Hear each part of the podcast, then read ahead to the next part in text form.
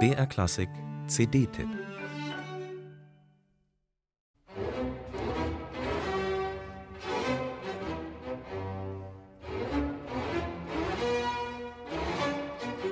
Haydn, Mozart und Beethoven. Das sind die drei Fixsterne der Wiener Klassik. Sie strahlen so hell, dass man kaum wahrnimmt, dass es noch andere leuchtende Himmelskörper in diesem Sternbild gibt. Antonio Salieri etwa, Leopold Koscheluch oder Johann Baptist Wanhall, die wiederentdeckt noch einmal zu leuchten beginnen. Kaum mehr als ein matter Schein ist dagegen immer noch Paul Wranitzky. Dabei war der damals ein Star der Wiener Klassik. Diesen alten Glanz gehörig wieder aufpoliert hat jetzt die Akademie für Alte Musik Berlin. Zu ihrem 40-jährigen Bestehen haben die Berliner Originalklangmeister eine Doppel-CD mit drei seiner Symphonien eingespielt.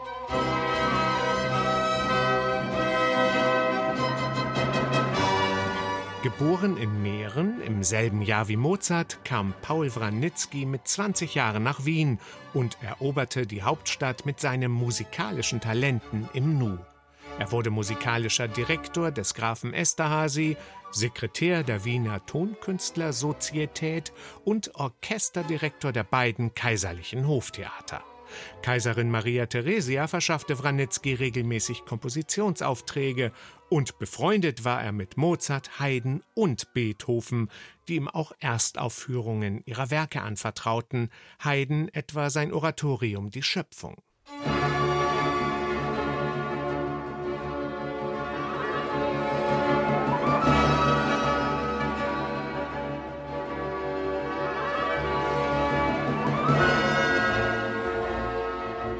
Bekannt war Paul Wranitzky als Opern- und Bühnenkomponist, ebenso als Kammermusiker.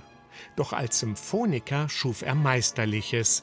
23 Symphonien hat er veröffentlicht und 22 weitere komponiert.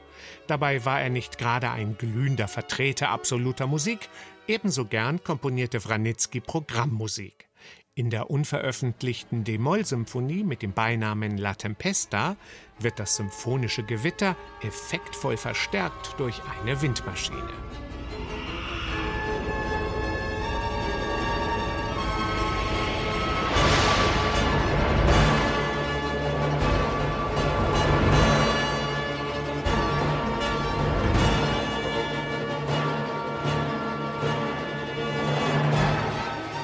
Napoleonisches Schlachtengetümmel mit Kanonenschüssen durch die Pauke findet sich dagegen in Wranitzkys Friedenssymphonie.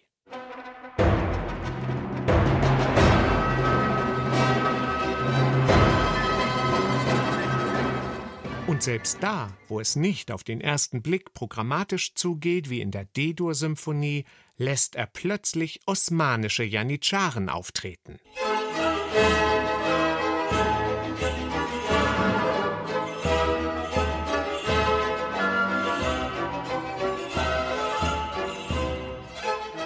Akademie für alte Musik, kurz Akamus, präsentiert uns diesen großartigen Symphoniker nicht glatt gebügelt und weichgespült, sondern lässt mit großer Spielfreude auch seine Ecken und Kanten aufleuchten. Denn Wranitzkys Symphonien sind farbenreich, überraschend und kurzweilig. Akamus lässt diesen einstigen Stern der Wiener Klassik wieder aufs Schönste strahlen.